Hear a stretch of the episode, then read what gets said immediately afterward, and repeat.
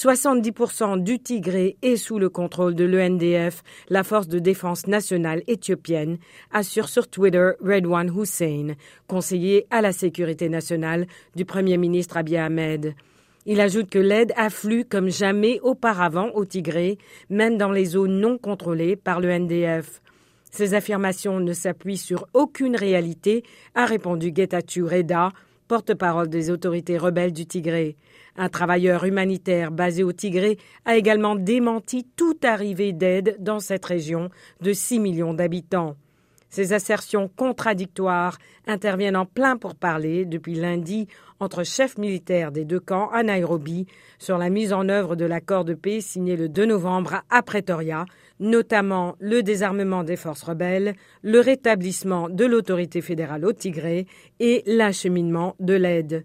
Malgré l'accord de paix, l'accès à une partie du nord de l'Éthiopie, dont le Tigré, reste interdit aux journalistes et il est donc impossible de vérifier ces assertions et de connaître les positions précises des belligérants avant ou depuis l'accord de paix.